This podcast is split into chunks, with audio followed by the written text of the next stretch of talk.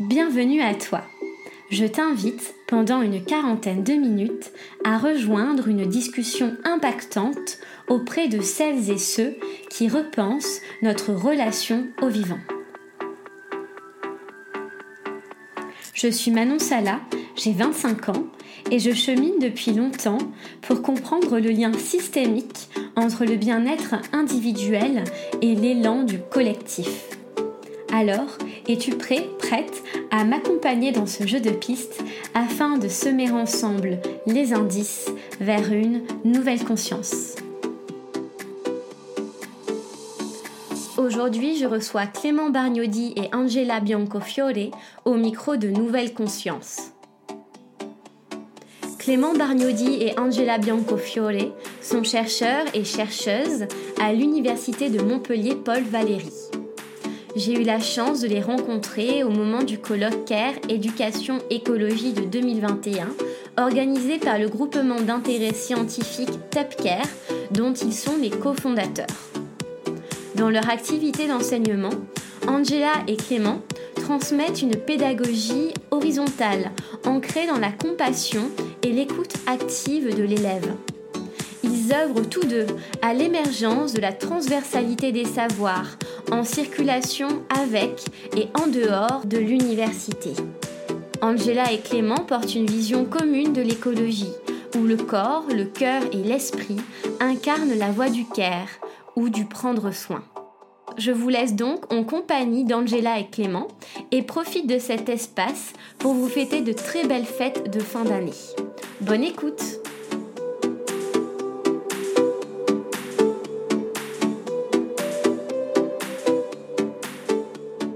Bonjour Angela Biancofiore et Clément Biarniodi. Bienvenue dans le podcast Nouvelle Conscience. Je suis très contente de, vous avoir parmi nous. Bonjour, bonjour Manon. Très contente de te retrouver. Bonjour Manon. voilà, c'est vraiment chouette euh, de pouvoir poursuivre nos échanges autour du CARE. Pour commencer, j'aimerais vous proposer de vous présenter, s'il vous plaît, tous les deux, avec le cœur et en conscience, c'est l'invitation que je fais à mes invités. Très bien. Clément, tu veux commencer? Allez, pourquoi pas. Euh, donc, je suis euh, Clément. je suis un homme blanc de 38 ans, euh, avec une, certaine sensibilité géographique. Voilà, j'ai une formation de, de géographe et j'ai travaillé sur les, nos rapports au phénomène éolien d'un point de vue euh, culturel, pratique, symbolique. Et puis, depuis quelques années, euh, voilà, je, donc je suis enseignant aussi, enseignant d'abord en collège, lycée, puis après à l'université. Et depuis quelques années, j'ai été recruté comme euh, maître de conférence en géographie à la faculté d'éducation, ce qui m'a amené à m'interroger sur les questions d'éducation, éducation à l'environnement, particulier, éducation euh, socio-émotionnelle aussi, comment on peut apprendre à, mieux se connaître, à mieux euh, se comprendre. Et donc, euh, parallèlement, j'ai commencé à faire des recherches aussi sur cette question, à passer en fait de recherches qui étaient plutôt orientées sur comment amener la question du prendre soin dans l'aménagement. Donc ça, c'était plutôt mon point de départ. Comment amener la question de cette attention et ce soin dans les milieux géographiques euh, en termes d'aménagement quand on fait par exemple un projet éolien, à euh, ces questions de, care, d'attention et de soins dans l'éducation cette fois plutôt et dans, en particulier dans l'éducation euh, à l'environnement. Voilà, et donc comme j'ai intégré un laboratoire d'éducation à Montpellier, à l'université de Montpellier, c'est assez naturellement que j'ai fait converger mes recherches vers ce thème-là. Et donc, euh, c'est aussi lié, euh, peut-être je peux ajouter, à une trajectoire personnelle, voilà, avec un, événement que j'ai rencontré il y a maintenant huit ans, qui était assez, euh, comment dire, difficile, qui m'a amené à, transformer totalement ma manière d'être, ma manière de, de me penser au monde et, et à entamer aussi tout un processus de transformation personnelle que j'ai ensuite voulu partager à travers les enseignements et les activités de recherche, avec cette idée centrale que donc c'est c'est ce, ce, ce, soin en fait est, est vraiment une activité. C'est à la fois un, un, sentiment et une activité centrale pour préserver la vie. Et donc ça c'est quelque chose qui euh, me semble extrêmement important à valoriser, ce qui n'est pas toujours le cas dans, dans nos sociétés. Voilà pour moi. Merci. Oui, c'est à mon tour. Euh, je m'appelle Angela. Euh, comme a dit mon prénom, je suis italienne. C'est un nom un peu italien. Italienne du sud de l'Italie. Et, donc, euh, ma trajectoire est un peu en diagonale, géographiquement, puisque je suis partie de Bari, de ma région d'origine, en Italie, et je suis allée à Florence. J'ai fait les beaux-arts j'ai fréquenté les beaux-arts à Florence et, après j'ai aussi eu une maîtrise euh, en langue et littérature étrangère, donc euh, je suis intéressée particulièrement par la littérature. Et j'ai fait un doctorat en Italie sur euh, la philosophie du langage, sur l'œuvre de Paul Valéry et la création artistique. Et puis un autre doctorat sur Cellini, Benvenuto Cellini, qui était un artiste de la Renaissance. Et j'ai un peu, euh, dans, ce deuxième doctorat français, j'ai travaillé sur le lien entre euh, écriture autobiographique et création artistique. Donc voilà, je me situe toujours un peu entre les deux. C'est-à-dire, d'un côté, euh, j'ai fait beaucoup de peinture, j'en fais encore, et j'ai aussi exposé. Et de l'autre, la créativité se déploie également au niveau théorique, au niveau des, des lectures de nouveaux auteurs. J'aime beaucoup que, comment dire, euh, faire rencontrer euh, l'écriture littéraire avec les grandes questions de notre temps, comme mm-hmm. la décolonisation, comme le bon vivre, comme le care et, l'écologie. Et depuis 11 ans, euh, je travaille sur le lien entre littérature et écologie.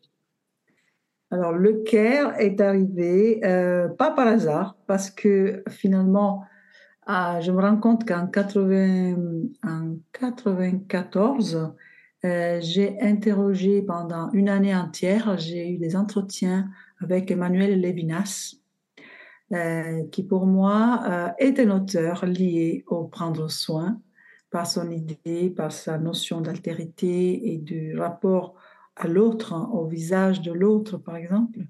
Emmanuel Levinas m'a reçu avec beaucoup de gentillesse et d'ouverture dans sa maison à Paris, dans son appartement à, à, Paris, et on a pu discuter. J'ai fait un livre avec lui, donc, et je me rends compte qu'il finalement il a semé quelque chose en moi. et c'est vrai que euh, Ludina Mortali, par exemple, elle reprend les minas également pour les théories du Caire, et c'est pas la seule. Il y a aussi Deborah Berdorose euh, qui fait référence à Lévinas. Donc, la création du GIS euh, a été comme une conséquence euh, naturelle parce que le, on s'est aperçu au fur et à mesure qu'on a organisé les rencontres que des personnes de, de tous, tout horizon venaient nous voir, venaient à nos séminaires, que ce soit des profs d'université, des profs de yoga, des médecins, des, des avocats, euh, des inspecteurs de l'éducation nationale, euh, des, professeurs du secondaire, des instituteurs, des CPE. Bref, on a compris qu'on était, euh, on nous a demandé de continuer, de mhm. continuer sur la thématique du CARE, surtout les jeunes étudiants, et donc, on a dit, OK, on continue, sous quelle forme? Et la direction de l'université nous a conseillé cette forme du groupement d'intérêt scientifique qui a été approuvée.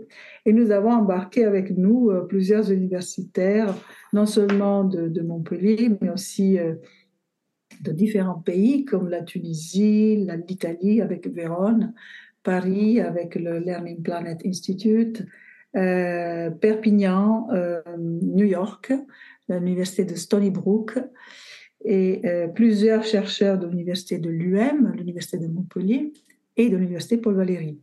Donc maintenant, on a cette euh, structure, on pourrait dire internationale, euh, qui valide complètement cette approche d'une éthique écologique du care.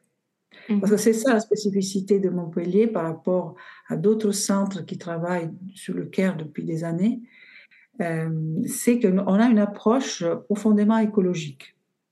Mhm. Et quand je dis écologique, euh, je me réfère également à l'écologie intérieure comme à l'écologie extérieure. les humanités, en fait, humanisent les sciences dures et, les sciences dures, ou la médecine aussi, l'art de la médecine, amène le soin de la vie. Donc, mm-hmm. qui parfois est oublié par certains érudits de nos disciplines. Oui. Donc, je pense qu'il y a quand même un, un dialogue qui est fécond. Super, merci. Merci pour ces deux présentations très complètes qui, euh, qui introduisent vraiment bien l'épisode du podcast. Vous avez parlé de, de notions clés, de changement, d'écologie euh, et de care, bien sûr. Euh, Est-ce que vous pourriez, s'il vous plaît, expliquer, peut-être Clément, pour compléter les propos d'Angela, euh, ce qu'est le care euh, dans un sens ben, multiple et pas uniquement le care dans le soin tel qu'on le connaît, thérapeutique ou médical, s'il te plaît oui, merci euh, Manon pour cette question. Donc, euh, le care, en fait, euh, a été théorisé, on pourrait dire, par des auteurs anglo-saxonnes, donc Carol Killigan, Joan Tronto, notamment. Bien que en fait, il y, a, énormément d'auteurs hein, qui parlent du care avant ces auteurs-là, mais disons qu'ils lui ont donné une certaine visibilité, une certaine forme. Et, en fait, ces auteurs ont, effectivement euh, mis en évidence que le care, il y avait plusieurs, déjà, il y a, plusieurs phases hein, dans le care. Donc, euh, la première phase, c'est, c'est quelque chose qui, euh, relève simplement d'une, éthique de l'attention. Donc, c'est une manière, en fait, de porter son attention sur les phénomènes et sur en particulier des phénomènes qui sont souvent subtils et qui sont souvent euh, difficiles justement à mesurer, à, représenter. Euh, et, là, au contraire, de rendre visible un certain nombre de gestes. Alors, dans le cadre de, des théories hein, qui viennent, de, par exemple, de, Carol Killigan, euh, c'était aussi rendre compte en fait d'une manière de, penser, une manière d'émettre sa voix en tant que femme, qui était souvent minorisée en fait, considérée comme étant inférieure à, la voix des hommes et à leur conception de la morale. Et en fait, les femmes avaient une conception euh, euh, de la morale qui était toujours de prendre soin des relations. Hein. et ils avaient énormément de gestes, de sentiments, d'activités qui étaient dans ce soin des relations. Et donc c'est vrai que la, la, première activité, la, première étape du care, c'est vraiment cette idée d'attention, porter attention. Et puis après, la, la, deuxième étape, on va un petit peu plus loin euh, et euh, on va non seulement euh, porter attention, je sais pas, par exemple à, une, à des choses qu'on voit pas, hein, comme je sais pas des, des sans, domicile fixe dans la ville ou ce genre de choses. La deuxième, la deuxième chose, c'est de considérer en fait, c'est d'aller un petit peu plus loin, donc de prendre en charge la difficulté de l'autre ou le phénomène en question et de vraiment de commencer à l'explorer, à le questionner, euh, à se l'approprier, euh, voilà. Et ça c'est donc ça c'est la deuxième chose. Et puis ensuite, la, la, troisième étape, on va encore un petit peu plus loin. Et là, c'est tout ce qui sont les gestes en fait du soin, euh, qui effectivement se développent dans le domaine médical. Alors ça, c'est sûr, hein, le, geste de soin, le geste du médecin, le geste de l'infirmier, mais aussi dans énormément de domaines en fait où on va répondre, euh, on va répondre à la souffrance, où on va répondre à une difficulté qu'on a identifiée. Euh, à, par des gestes. Hein. Et donc là, donc le, le, cas implique du coup à la fois plutôt au début euh, des dispositions intérieures, des sentiments. Euh, ça, c'est les deux premières étapes. Et puis après, une activité, un travail du care. C'est la troisième étape. Et puis on, on dit aussi souvent, John Tronto définit une quatrième étape qui est aussi le, le, le fait de de prendre le de care receiving, c'est-à-dire euh, le fait d'accepter de recevoir soi-même du care quand on est euh, quand on est soi-même émetteur de care, ou alors de prendre en compte en fait l'effet de notre réponse. Donc, imaginons on fait un geste de care pour pour prendre en charge une, une, souffrance chez un étudiant, par exemple. ensuite, c'est de, de, de, aussi regarder qu'est-ce que ça fait et, et avoir un, un, euh, de s'adapter à la réponse que donne l'étudiant, ou alors soi-même accepter de rentrer dans une relation hein, et de pas avoir une position euh, surplombante. Donc euh, voilà, ça c'est ça c'est un petit peu les, quatre étapes. Le, le qui part vraiment, c'est ce qui a été souvent mal compris en France. C'est pas c'est pas limité à, un sentiment de, à des bons sentiments. Voilà, les femmes généreuse, qui se sacrifierait, etc. C'est plutôt, ça part plutôt d'une manière de percevoir la réalité, d'une manière de, de sortir en fait de ce que, par exemple, Felwinsar appelle un, un, mode de, relation au monde qui est très colonial, hein, c'est-à-dire qu'en fait on a euh, on a comment dire, on a fait sortir du champ de notre attention tout un, certain nombre de processus qui pourtant soutiennent nos vies euh, tout le temps, les arbres, euh, les océans, effectivement les femmes aussi en grande partie. Hein. donc il y a cette espèce de manière d'habiter très coloniale où, on a invisibilisé un certain nombre de choses qui sont pourtant fondamentales pour nos vies. Et là, le CARE vise vraiment à revaloriser ça, revaloriser toutes les relations qui sont constitutives de nos vies, qui les soutiennent. Et du coup, il y a deux notions qui sont vraiment euh, au centre de, des éthiques du CARE. C'est celle d'interdépendance, c'est-à-dire de, remettre, en fait, de réussir à repercevoir la réalité et les phénomènes dans leur interdépendance. Hein, quand je vois par exemple une fleur, je suis capable de voir aussi euh, tous les éléments non fleurs qui sont pourtant euh, constitutifs de la fleur. Donc je suis capable de voir par exemple le soleil, la terre, l'eau qui nourrissent la fleur, qui font la fleur, mais qui pourtant sont pas visibles immédiatement. Donc il y a toute cette idée-là hein, de, de, percevoir l'interdépendance d'un phénomène. Puis la deuxième notion, c'est celle de vulnérabilité. Hein, et ça, c'est effectivement sortir d'une espèce de, posture euh, un peu euh, voilà très très virile euh, où on veut jamais montrer ses faiblesses, ses difficultés et considérer au contraire que on est tous vulnérables à un certain nombre, à un certain moment de notre vie. Je sais pas quand une femme accouche, quand on est, quand on, on vieillit, etc. Et donc on a besoin à un certain moment donné du soin des autres pour pouvoir continuer à vivre et à bien vivre en fait plutôt que hein, ce qu'on entend aujourd'hui beaucoup, euh, je sais pas, par exemple quand on entend ces idées d'assistanat, etc., qui en fait euh, enlèvent complètement cette idée de vulnérabilité et pensent toujours l'homme comme étant quelqu'un de qui est performant, qui est invincible, qui a pas de faille, etc. Là, le CARE au contraire valorise et enfin reconnaît, mais au centre de la vulnérabilité. Et toute l'idée, c'est comment on fait avec cette vulnérabilité, à la fois individuellement, mais aussi collectivement ce qui implique donc non seulement un care qui soit un care individuel ou interpersonnel, mais aussi un care qui soit au centre des institutions en fait. Et c'est pour ça que c'est une question aussi éminemment politique, c'est-à-dire que euh, cette idée de, de, soins hein, peut aussi être au centre des institutions plutôt que des idées effectivement de, de performance, d'efficience, de maximisation des intérêts euh, personnel, etc., qu'on trouve beaucoup dans les valeurs néolibérales. Quoi. Mmh. Donc voilà, un petit peu pour, euh, pour essayer de, de, répondre à ta question. Merci. Angela, est-ce que tu veux rajouter quelque chose ou ça te semble complet? Oui, je pourrais rajouter euh, peut-être euh, d'autres auteurs à la théorisation du CARE, par exemple Lugina Mortari, qui travaille depuis de nombreuses années sur l'idée de care en reprenant euh, la philosophie antique, euh, Socrate et Platon en, particulier, euh, mais aussi d'autres philosophes, et, qui reprend également Foucault. Donc le care, on le retrouve. Alors c'est deux positions différentes. les, certains philosophes femmes qui s'occupent du care aux États-Unis ne veulent pas inclure dans, la vision philosophique des philosophes hommes qui ont une vision différente. Mais ce n'est pas la position de Luigina Mortari, qui, elle, au contraire, dit que le care n'a pas commencé dans les années 70, mais bien avant, lorsque la philosophie voulait transformer la conscience.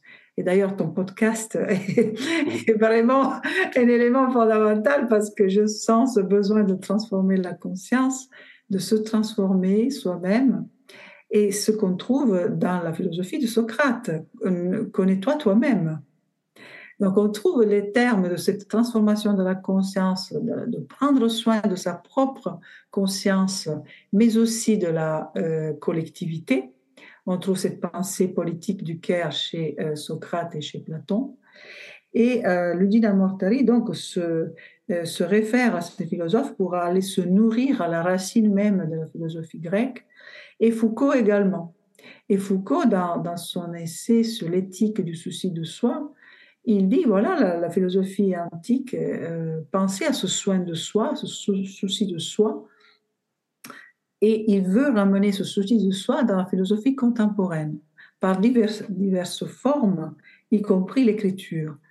Et donc, il y a ces, ces, pensées qui ne sont pas forcément des pensées féministes, mais aussi des pensées de notre philosophie qu'il qui est bien d'intégrer dans la notion de care. Et il y a également une, une femme, Martha Nussbaum, que j'aime beaucoup et qui a écrit un livre, Les émotions démocratiques. Elle aussi, c'est euh, un pilier, on pourrait dire, dans les études du CARE. Euh, c'est un livre qui a été traduit en français en 2011. Il y a un collègue euh, sociologue à Bordeaux, Eric Massé, qui lui aussi utilise la notion de care, notamment pendant le Covid, lorsque le président français a dit nous sommes en guerre, il a répondu nous sommes en care. Hmm. Et j'ai trouvé que cette euh, utilisation du care dans, dans, un moment dramatique, on pourrait dire que vivait non seulement la France, mais le monde entier, euh, utilise cette notion de care pour dire attention, changeons de récit. Mm-hmm. là, en fait, notre, notre travail sur le care est une manière collective euh, de changer de récit. Nous ne sommes pas là pour la lutte des uns contre les autres, mais nous sommes là euh, dans la coopération, dans la solidarité, comme a dit Clément, dans l'interdépendance.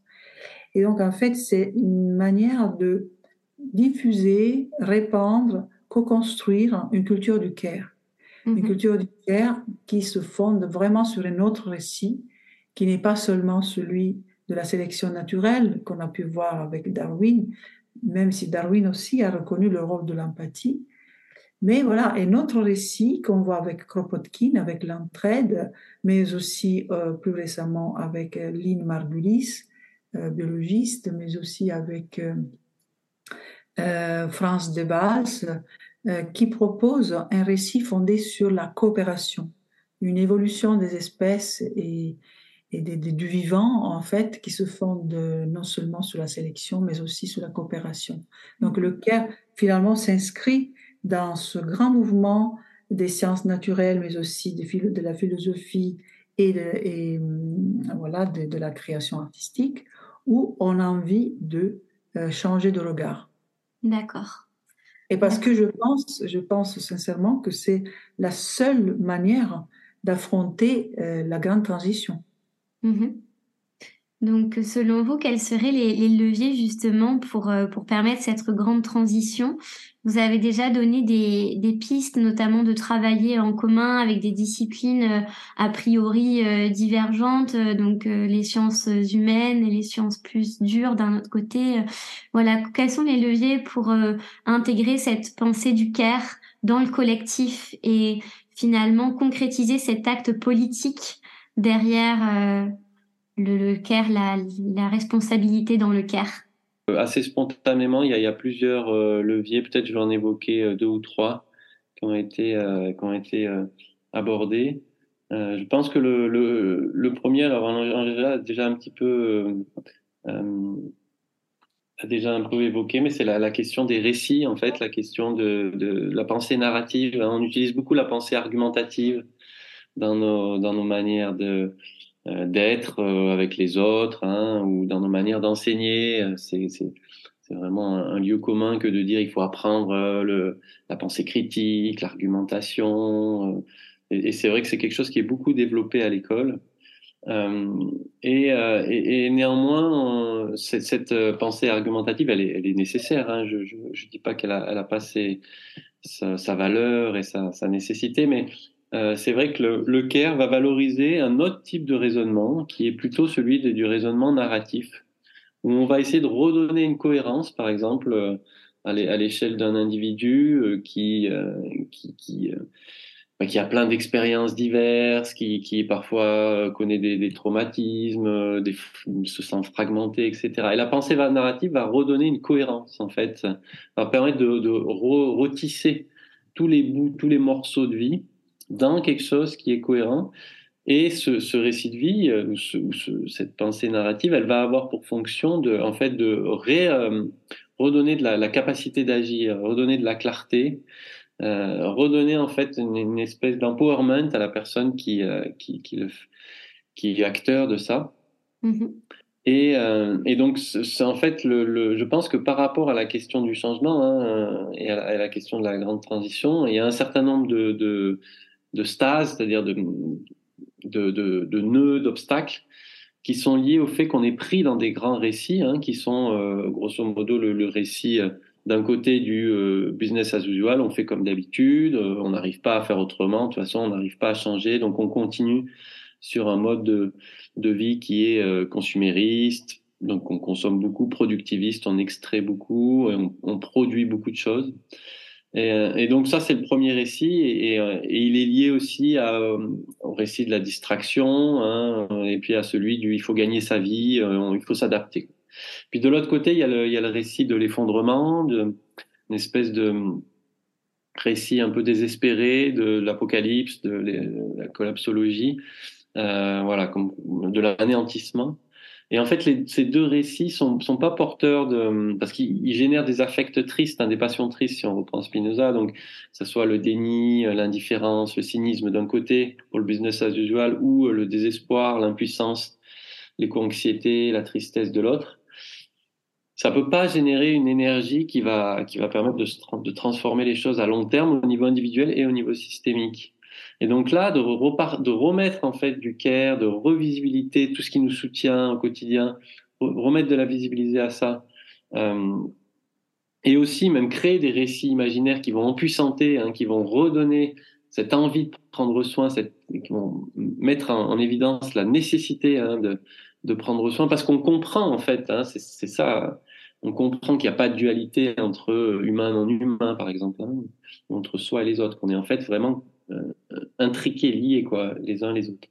Donc ça, je pense, c'est une première piste très importante. On a essayé de l'explorer un petit peu avec des ateliers d'écriture et un projet de recherche qu'on a mené au sein du groupe euh, qui s'appelle Éco-narrative, où on a essayé notamment, euh, c'était au moment de la pandémie qu'on a, a monté ce projet, et euh, on faisait écrire hein, les élèves, les étudiants, en particulier sur leur expérience pendant la pandémie, qui était quand même un immense non-dit. Et on a vu qu'en fait, effectivement, par le récit, par la mise en mots, les étudiants arrivaient déjà à, sortir d'une espèce de d'un pensée, de fonctionnement automatique pour regarder ce qu'il y avait en eux. Et déjà, ça, c'est libérateur. C'est déjà. Et puis après, même pour certains, c'est aller plus loin. Ils ont été capables de comprendre d'où venait cette pandémie, de changer leur, leur regard, leur perspective sur leur appartenance au vivant, de s'engager pour en prendre soin. Donc, je pense que le récit a vraiment une, une place importante. Hein, ça, c'est une première piste. Après, peut-être, euh, il y, en a bien sûr d'autres. Hein. Il y a une autre piste, c'est la piste plutôt sensorielle, sensible, hein, c'est-à-dire de, de, créer des espaces euh, et des, expériences où on va euh, reconnecter hein, le, monde, la nature, l'environnement, peu importe comment on l'appelle, directement avec son corps, avec une expérience immersive. Et en fait, par cette expérience-là, on va réactiver sa perception sensible et on va de suite euh, réactiver aussi des sentiments d'appartenance, de convivialité, d'empathie avec les autres. Et ça, naturellement, j'allais dire, ça va générer des actions empreintes de care. Euh, parce qu'on est repassé par ce domaine sensible qui a souvent été aussi euh, euh supprimé hein, dans, nos, sociétés via euh, en fait une, une sursollicitation au niveau cognitif avec les écrans, avec beaucoup d'informations qui arrivent.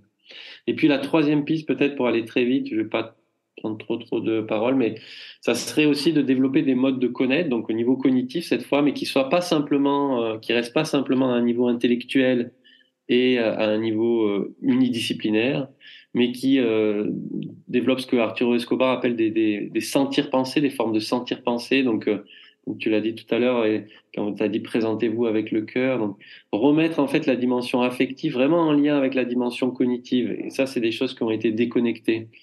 Et ça, bien sûr, alors nous, on essaye de le faire, enfin moi, en tout cas, si je parle de mon expérience dans l'éducation, de redonner à la fois une approche complexe, donc interdisciplinaire, hein, un dialogue entre sciences naturelles, sciences humaines, entre art et, biologie, par exemple, enfin, il y a plein d'interconnexions possibles, mais aussi hein, vraiment de redonner une place à qu'est-ce qui nous meut, donc cette expérience affective, hein, cette, émotion, ces, émotions de la Terre, en lien avec euh, une connaissance euh, des savoirs euh, qui peuvent être qui peuvent être théoriques. Donc il y a vraiment cette féconder en fait ces, ces, dimensions pour euh, toucher toutes les dimensions de notre être, en fait, et pas que ça reste juste à un niveau intellectuel. Hein. On sait que ça va mal, on sait qu'il y a le changement climatique, mais on change pas parce que ça ne nous touche pas profondément.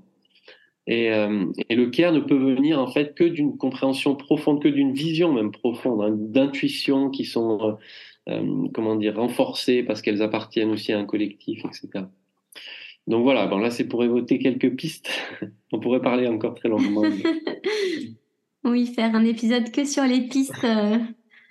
oui, tu veux en donner d'autres, Angela? Oui, je pourrais suggérer d'autres pistes. Déjà, Clément a, un peu euh, exposé le, cœur de notre réflexion commune. Euh, je pensais déjà aux sciences ouvertes, c'est-à-dire à le fait que nous, en tant que chercheurs, pour co-construire une société euh, apprenante, une société qui a envie de changer, qui a envie de, s'émanciper, de se donner aussi ce empowerment, cette mise en capacité d'agir.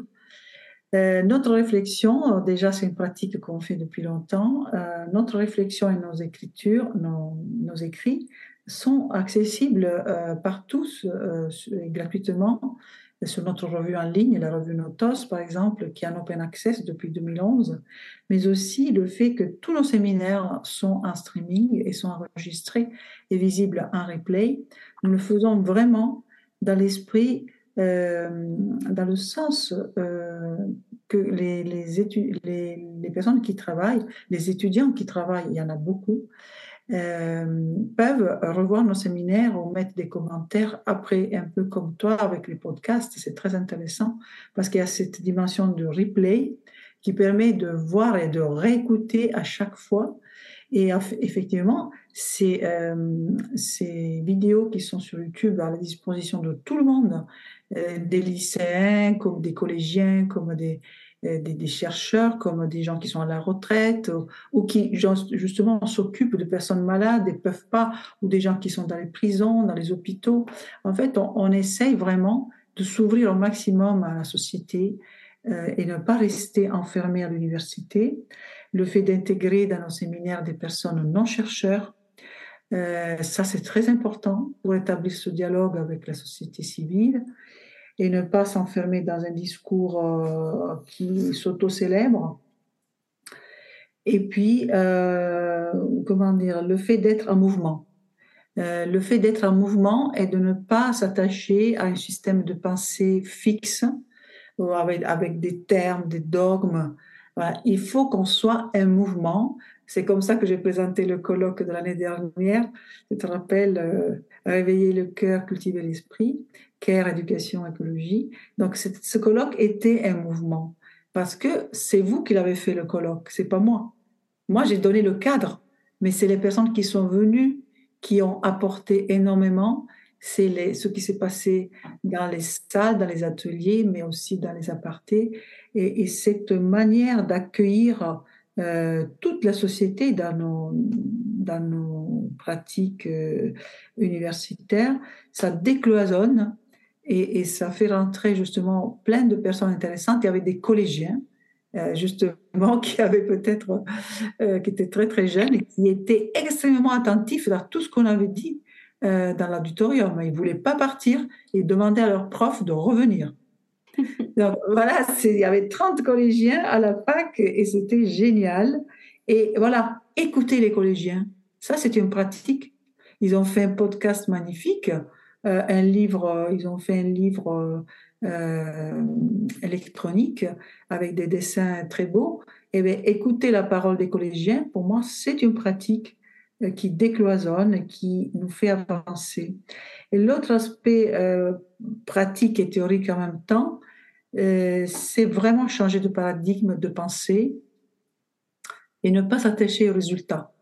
Mmh Par exemple, on dit, voilà, on fait ce livre, parce qu'on veut vraiment transformer euh, notre écosystème euh, scientifique. Non, ok, on fait, on fait quelque chose, on fait un colloque, et après, on ne sait pas. On, sème des graines qui peuvent euh, germer dans 15 ans, dans 20 ans peut-être. Mais voilà, l'idée de service au vivant, c'est une idée que j'emprunte à Satish Kumar, qui était présent au colloque, mais en ligne, il dit c'est pas la peine de penser euh, que notre action va changer la société. Nous faisons notre action parce que nous croyons au service aux vivants et après, euh, ben on est heureux, on célèbre. Voilà, célébrer au lieu de critiquer. Et, ça, c'est une, dimension à laquelle euh, je tiens beaucoup. Et, d'autres auteurs comme Joanna Macy, par exemple, qui nous poussent à aller vers des formes de laboratoire euh, ou de voilà ou des formes d'enseignement où le corps aussi est présent. Ça c'est très important et c'est une partie de cette euh, grande transition qui va se faire dans la transition éducative. Mm-hmm. Nous portons cette transition éducative et ce n'est pas facile parfois, mais nous avons beaucoup de personnes qui nous écoutent et qui, qui nous soutiennent. Mm-hmm. Et, donc c'est en se fédérant euh, qu'on arrive à aller un peu plus loin en, en, ressentant vraiment, en, prenant conscience des ressources à nous et à l'extérieur de nous, euh, y compris en termes de liens, de liens humains et non humains. Et c'est en prenant conscience de ces liens qu'on peut aller un peu plus loin dans la, dans la transformation. Hmm, d'accord. Et euh, comment les, les, auditeurs et auditrices pourraient vous rejoindre euh, si elles ou ils avaient envie justement de rejoindre le mouvement? Euh, je ne sais pas quand aura lieu, par exemple, le prochain colloque. Voilà, est-ce que vous avez des pistes pour justement créer ce, cet écho avec les différentes sphères de la société pour les non-chercheurs, par exemple? Oui, le 9 février, nous avons une rencontre sur le bon vivre, sur le good living. Euh, c'est un concept qui est lié au bonheur national brut. Mm. il y a des, donc des chercheurs et non-chercheurs euh, français et italiens qui vont intervenir. Ils viennent de Forlì en Italie. Ils ont euh, créé un festival du bien vivre depuis 13 ans déjà. Euh, un grand festival où des écrivains, des chercheurs, des, des, psychologues, des médecins, tout le monde intervient dans ce grand festival ouvert à tout le monde. Ça, c'est en Italie. Et ils vont présenter leurs livres et leur festival à Montpellier le 9 et le 10 février.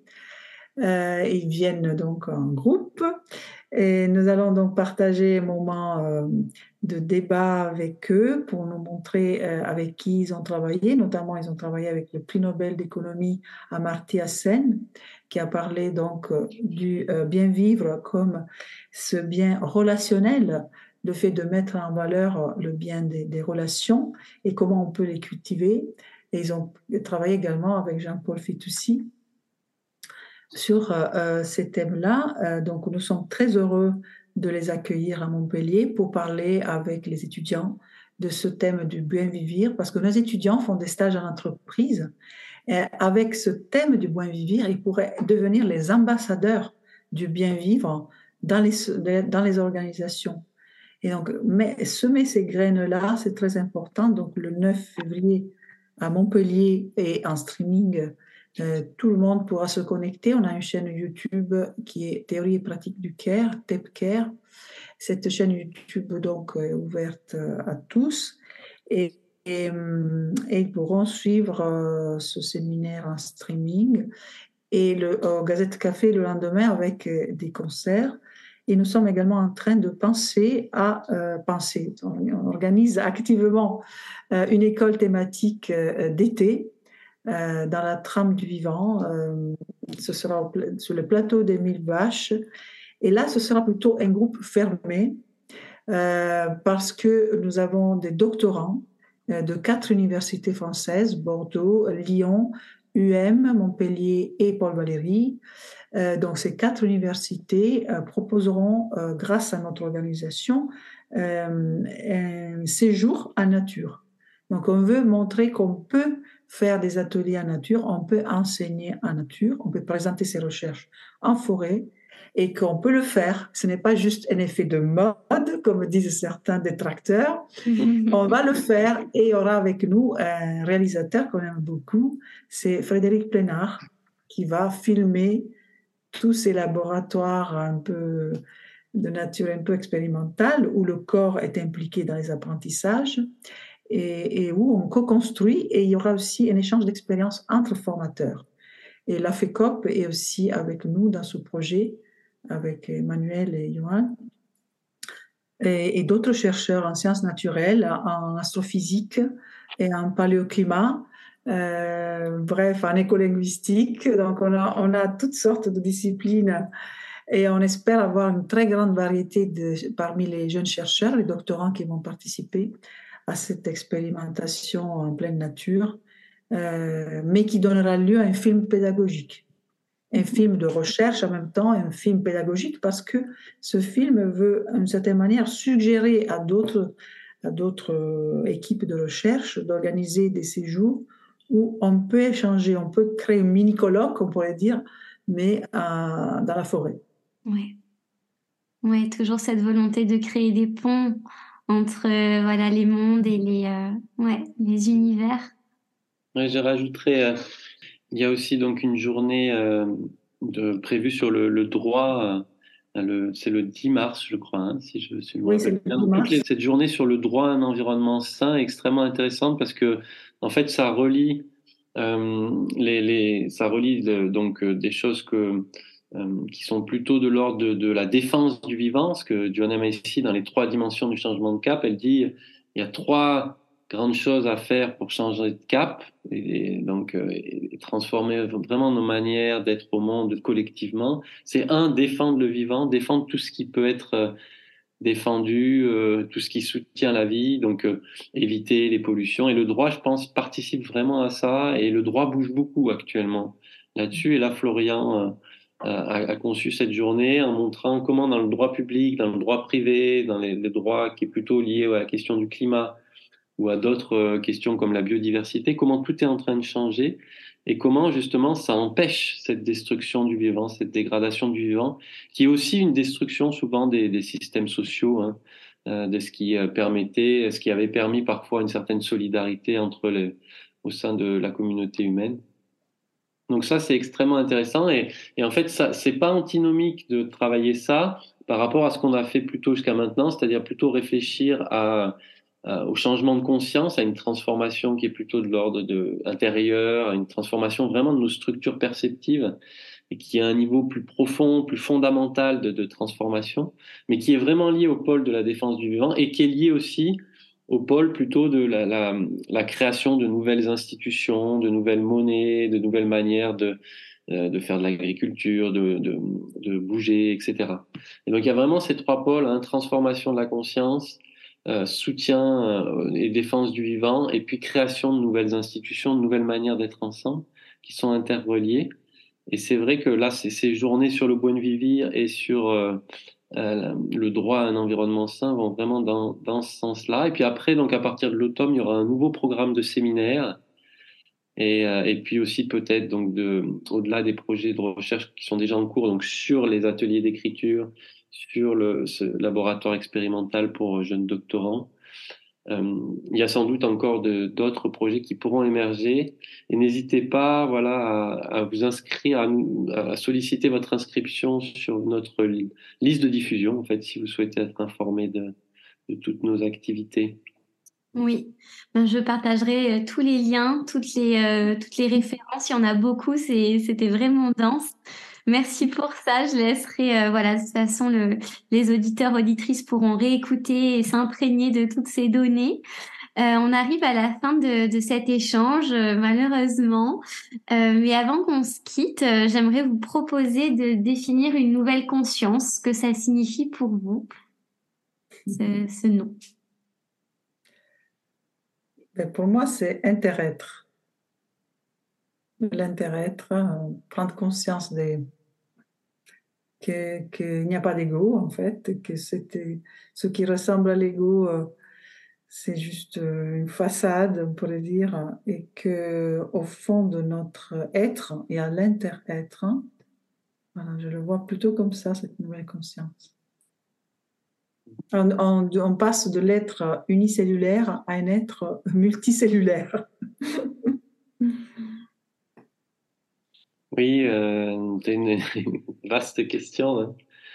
Donc, une nouvelle conscience, je pense que euh, pour moi, il y a, y, a, y a, une nouvelle conscience qui est, euh, qui est vraiment de l'ordre de, de l'intérêt, de ce qui nous soutient, de ce, tout, en fait reconnaître tout ce qui nous soutient au quotidien euh, et aussi euh, s'émerveiller de ça, être en gratitude pour tout ce qui tout ce qui nous est donné en fait, hein, et avoir envie du coup de d'en prendre soin, de de revivifier toutes les connexions qui qui nous rendent vivants, de voilà, d'aller vers cette euh, régénération. Donc, avoir cette, si je reprends cette idée hein, d'éthique de l'attention, cette conscience vraiment qui qui pénètre euh, les phénomènes d'une manière profonde pour regarder en fait tout ce qu'il y a derrière, tout ce qu'il y a d'implicite, tout l'effort qu'il y a parfois, des fois aussi, et vraiment euh, rendre compte de ça, hein, être en, en, gratitude par rapport à ça.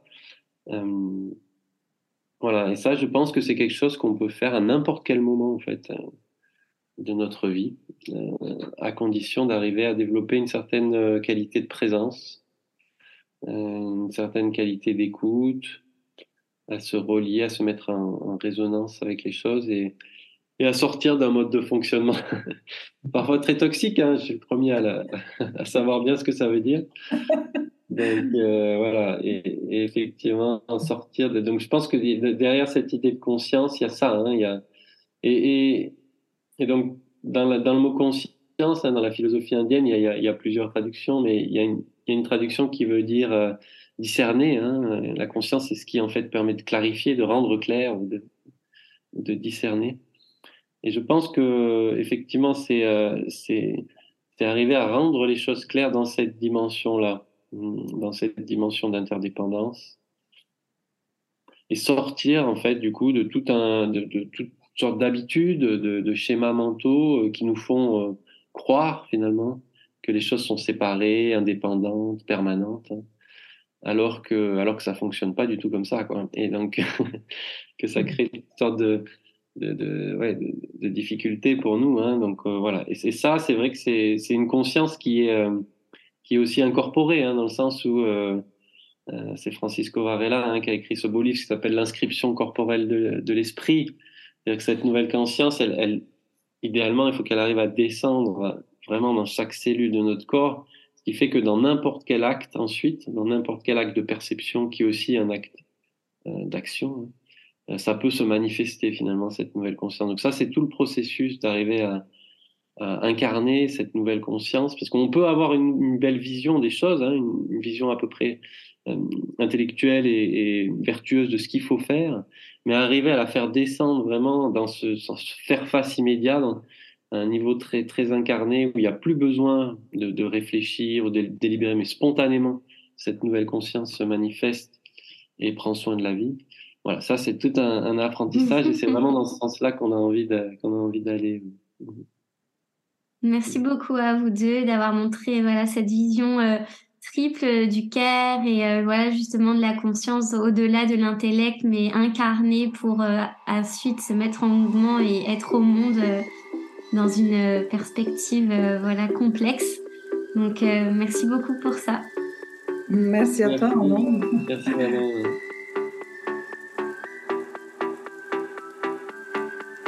Merci pour votre écoute.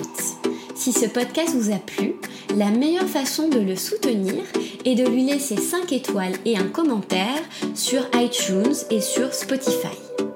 Vous pouvez aussi vous abonner au podcast sur la plateforme de diffusion de votre choix. Ça se fait en un clic, ça prend 2 minutes et ça fait toute la différence pour moi. Aussi, si vous souhaitez suivre le podcast au quotidien, je vous invite à vous abonner à son compte Instagram, at nouvelle-conscience, ou à consulter régulièrement son site internet nouvelleconsciencepodcast.com. J'espère que cette discussion aura pu vous donner des idées et vous rapprocher d'une vision globale, systémique de l'écologie.